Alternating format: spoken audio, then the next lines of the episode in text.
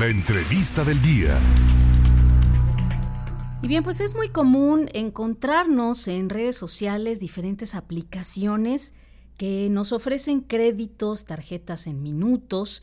¿Y a qué conlleva todo esto? Eh, bueno, pues le doy la más cordial bienvenida vía telefónica a Teresa Carvajal del Barzón para hablar acerca del tema. ¿Cómo estás, Tere? Gusto en saludarte. ¿Qué tal, Claudia? Muy buenas tardes como siempre, con mucho gusto de poderte saludar a ti y a todo tu auditorio. Que también es tuyo, por cierto. Tere, platícanos, ¿qué tan confiables son estas aplicaciones, esto que nos aparece en redes sociales y que es muy común caer en diferentes eh, estafas, engaños?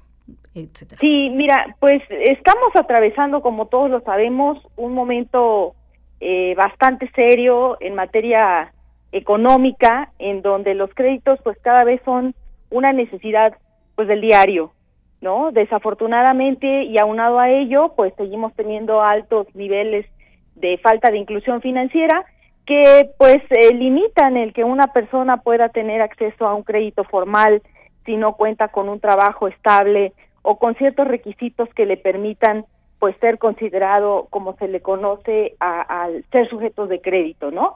Esta situación pues ha dado lugar a la proliferación de microcréditos, ahora eh, aunado al hecho también de la comunicación tan inmediata con las redes sociales, con estas eh, plataformas también de descarga de aplicaciones, y pues eso ha generado sin duda la proliferación pues de estas empresas que ahora pues abusando de los desarrollos tecnológicos han logrado robar los datos de los usuarios quienes pues en busca de un poco de liquidez y sin eh, lograr investigar más datos de estas financieras de la red, pues dan a aceptar aplicaciones que terminan robando sus datos personales, sus fotografías, sus archivos multimedia e incluso su directorio de contactos para posteriormente pues llevar a cabo verdaderos actos de, terrorismo o de extorsión en contra de estos eh, del deudor principalmente, pero también de sus contactos, de quienes aparezcan en estos directorios, ya sea por ser familiares, eh, patrones, compañeros de trabajo o incluso conocidos accidentales que por algún motivo hayan sido registrados en sus dispositivos móviles. en eso básicamente, Claudia, consiste esta, esta, esta situación que se ha estado reportando. Claro, muy delicada, pero ¿cuáles serían, por ejemplo, algunos nombres de estas aplicaciones, digo, para poder ir identificando y no caer en esta situación? Sí, una de ellas es eh, Tala Financiera, eh, préstamo rápido, préstamo fácil eh, y efectivo y cash. Entre otras, se tienen registrados alrededor de 200 aplicaciones que están funcionando de esta manera ante pues eh, la indiferencia podríamos decirlo de las autoridades encargadas de la regulación del sector recordemos que hace muchos años ya hubo una eh, un intento de poder regular a estas instituciones de tecnología financiera. Sin embargo, eh, pues desafortunadamente, pues la tecnología va mucho más adelante de las leyes, ¿no?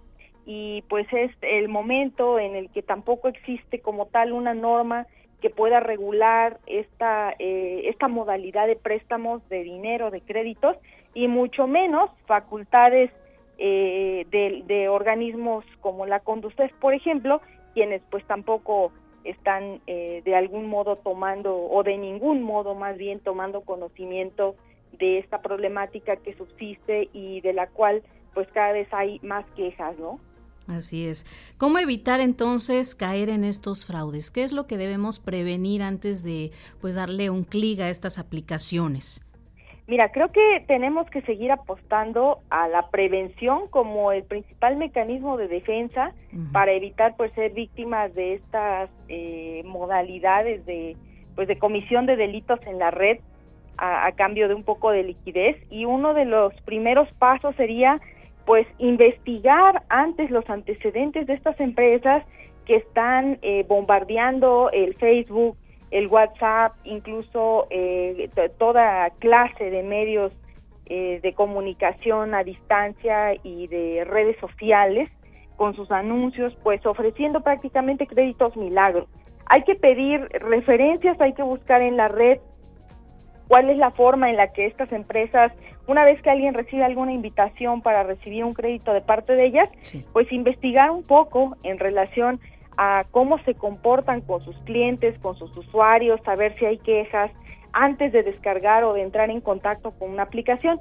En segunda, bueno, pues eh, leer, leer los las condiciones, los requisitos que estas financieras están solicitando para poder cerciorarnos de todos los permisos y autorizaciones que un usuario está dando a estas aplicaciones, porque pues quienes han tenido la experiencia comentan que al final, ya una vez que fue descargada la aplicación, eh, recuerdan que dentro de los requisitos, aparte del envío de identificaciones oficiales, toma de fotografías, toma de selfies, etcétera, han tenido que dar autorizaciones a la aplicación y eh, estas consisten precisamente en hacer uso de sus imágenes, de sus datos multimedia, de sus contactos. Entonces, estar muy atentos a leer qué es lo que estamos aceptando, cuáles son las consecuencias en caso de un eventual incumplimiento, pero sobre todo referenciarnos un poco más en torno al comportamiento pues de estas empresas para evitar pues ser ser parte de la estadística, Claudia. Claro que sí. Por último, Tere, eh, ¿dónde se puede denunciar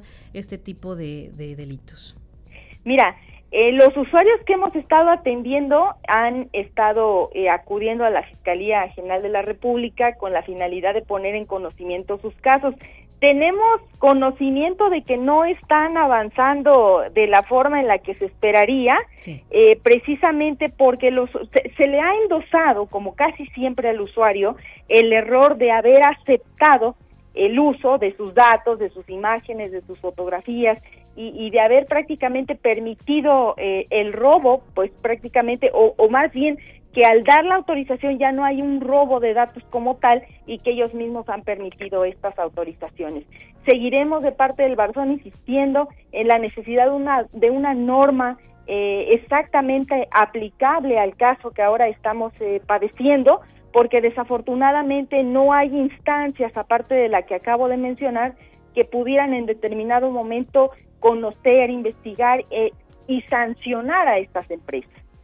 Teresa Carvajal, yo te agradezco muchísimo estos minutos que nos concedes en este viernes, casi fin de semana, para informar de este importante tema a tu auditorio de la segunda emisión de En Contacto. Te mando un abrazo. Como siempre, muchas gracias por el espacio y feliz fin de semana para todos. Excelente también para ti.